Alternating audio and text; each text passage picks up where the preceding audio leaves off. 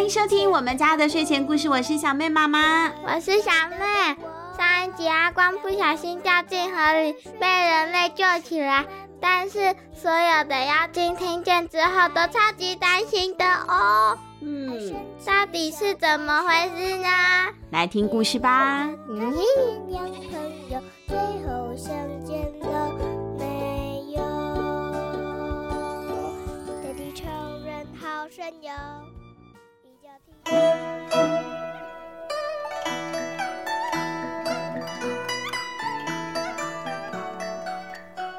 武二郎是东山村上达一名樵夫。那一天呢，他在东山上面砍完了柴，走到山沟的大河里面，想要抓几条鱼回家去夹菜嘛。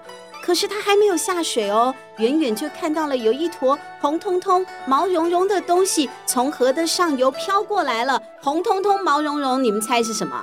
小妹。对，因为小妹现在是红狐狸嘛，所以红彤彤而且毛茸茸的。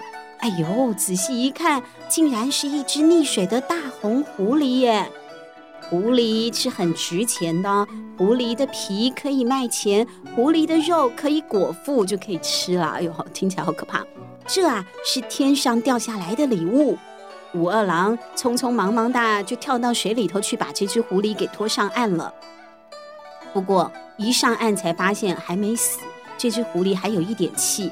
武二郎呢，马上让狐狸躺平，然后就那个 CPR 心肺复苏，呼呼呼，呼呼呼，好，就帮他呢急救，压他的胸口，狐狸就吐出了一些水，哦，他吐出了一点水啊，吐出了水就好了，不是血是水啊，就可以呼吸了。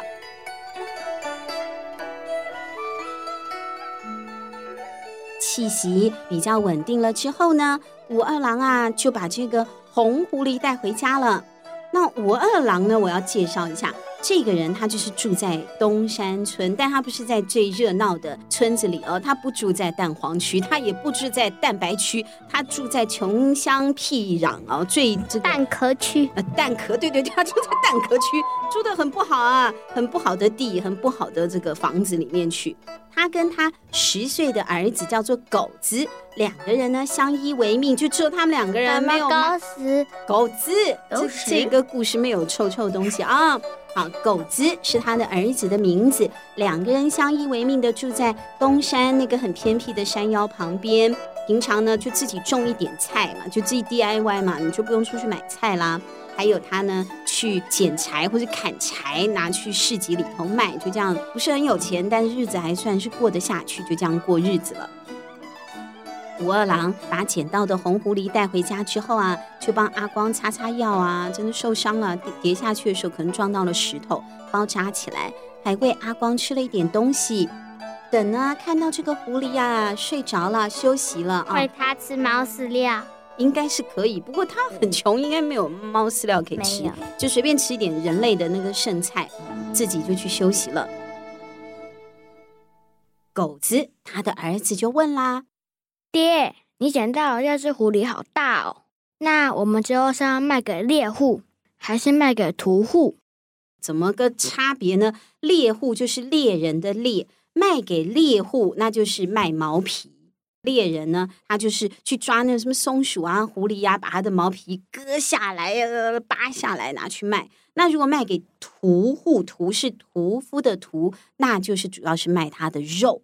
所以儿子问嘛，狗子问说：“你要卖给卖皮，就是卖给猎户，还是卖肉卖给屠户？”武二郎就说啦：“呃，爹啊，还没有决定。那你觉得呢？”都好啊，反正只要卖出去了。我们就有钱可以买鸡腿了。嗯，他很喜欢吃鸡腿哦。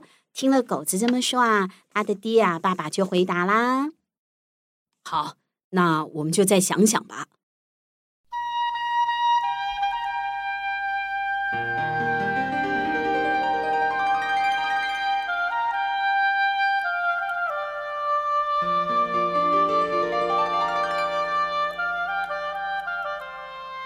就这样。红狐狸阿光在武二郎的家里头啊，获得了细心的照顾。每天哦，武二郎他去工作完，就是砍完柴回来了之后呢，总是会先帮红狐狸上药包扎，再喂他吃一点东西。狗子呢，则是下课之后会赶快跑过来找阿光。虽然这么大一只的野生的狐狸呀、啊，狗子也是不敢真的跟它玩啦。不过还是会很好奇的拿一个树枝啊，戳戳它，逗逗阿光的。它是感觉是很喜欢阿光的。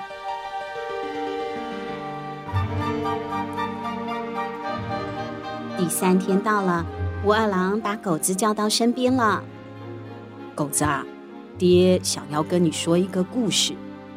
说什么故事呢？狗子点点头啦，听听看爸爸要说什么啦。小时候啊，爹养了一只狗。那这个狗呢，不是买来的，是从山里头跑来的。虽然是野狗，但是呢，非常听我的话。我们常常会玩在一起。它还会陪我捡柴、抓鱼，是我很好的玩伴。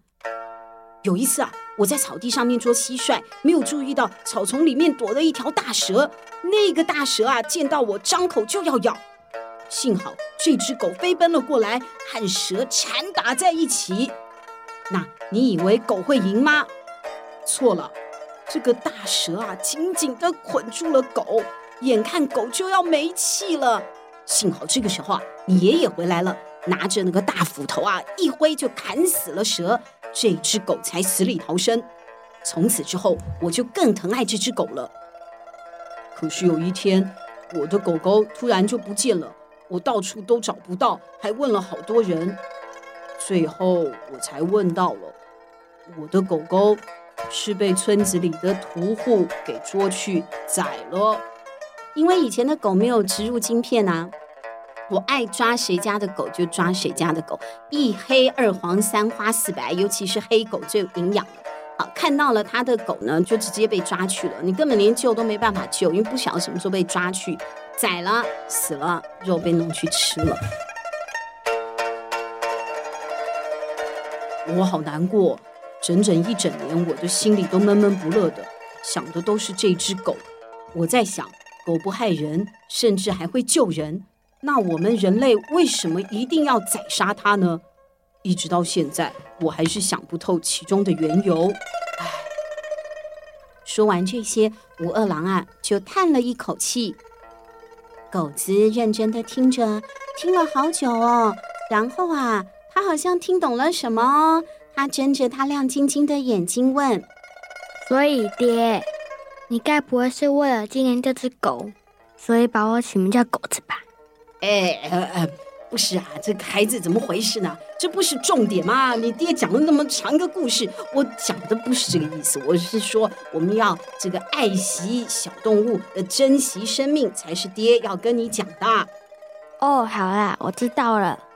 那爹，我不吃鸡腿了，我们把这个狐狸放了吧。嗯，狗子好乖哦。他决定了，就不要吃了，把它放生了吧。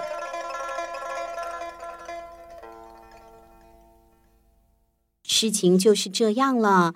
听完了阿光的描述，大家都非常的担心。哎，担心什么呢？阿光，你知道你接下来要做什么了吗？哎呦，大事不妙了！我知道。怪物报恩，妖精，你是妖精，都已经演了三集了，还搞不清楚剧情是什么？对，狐狸要报恩啦。妖精报恩是妖精界里面啊一条严格的法规。一般而言，妖精都会有法术嘛。那那些法术可以让他们呢趋吉避凶。反正你遇到什么危险，你变一个法术，你自己就可以逃掉了。应该是这样子的，可以自己解决的。那但是如果就没有呢？像阿光，他就已经掉到河里去了，都快要淹死了，他怎么还变变变的喊一个噼里卡霹雳啦啦，小妹小妹，对对对对，没有空没有空喊了，所以才会被人类给救起来嘛。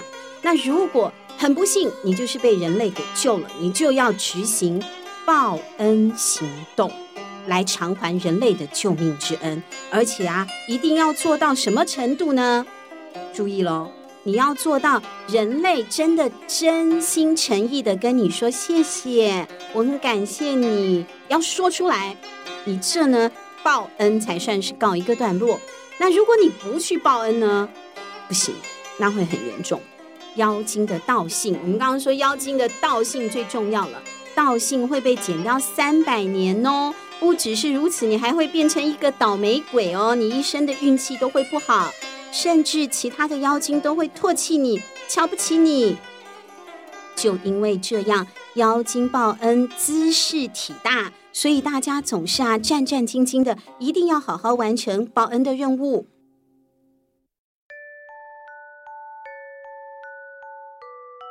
现在，在东山村山腰旁的一个破旧的茅草屋前，阿光出现了，他要来报恩了。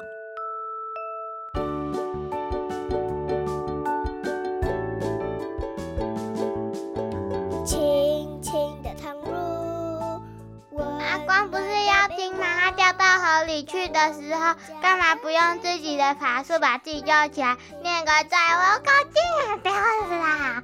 然后呢，它就会飞起来了，就不用报恩了。这个咒语听起来好复杂哦，不过可能就是来不及嘛，因为我们溺水的时候啊，一想要讲话就哦啊啊，咕噜咕噜咕咕啊，哈利不利不甭管呀，咕噜咕噜咕噜咕噜，最后咒语都一直念不完，就又沉下去了。那结果他可能就是喝太多水啦，就昏过去了。而且人在溺水的时候会很紧张、很慌乱啊，没有办法思考和判断，真的是非常的危险。不过，所幸阿光是得救了，但接下来的问题就更大嘞。阿光能够顺利的报恩吗？就要下个星期才能听到喽。没错，请小朋友下个星期千万不要错过阿光报恩哦。我们家的睡前故事，我们下星期见。独立早餐开始喽！不是要说拜拜，拜拜。有一强壮的臂膀，就能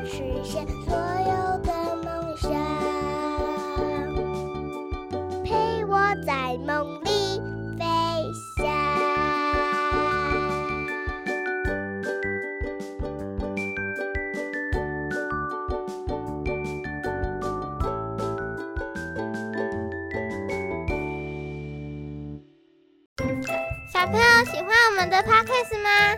除了 Podcast 节目外，我们家的睡前故事在 YouTube 频道上也有不一样的音响版故事可以听哦。快去按赞、订阅、开铃铛，这样新故事上档时才不会错过。另外，如果想要常常参加证书抽奖，也可以追踪我们家的睡前故事 FB 粉丝专页，下一次的得奖人可能就是你哦。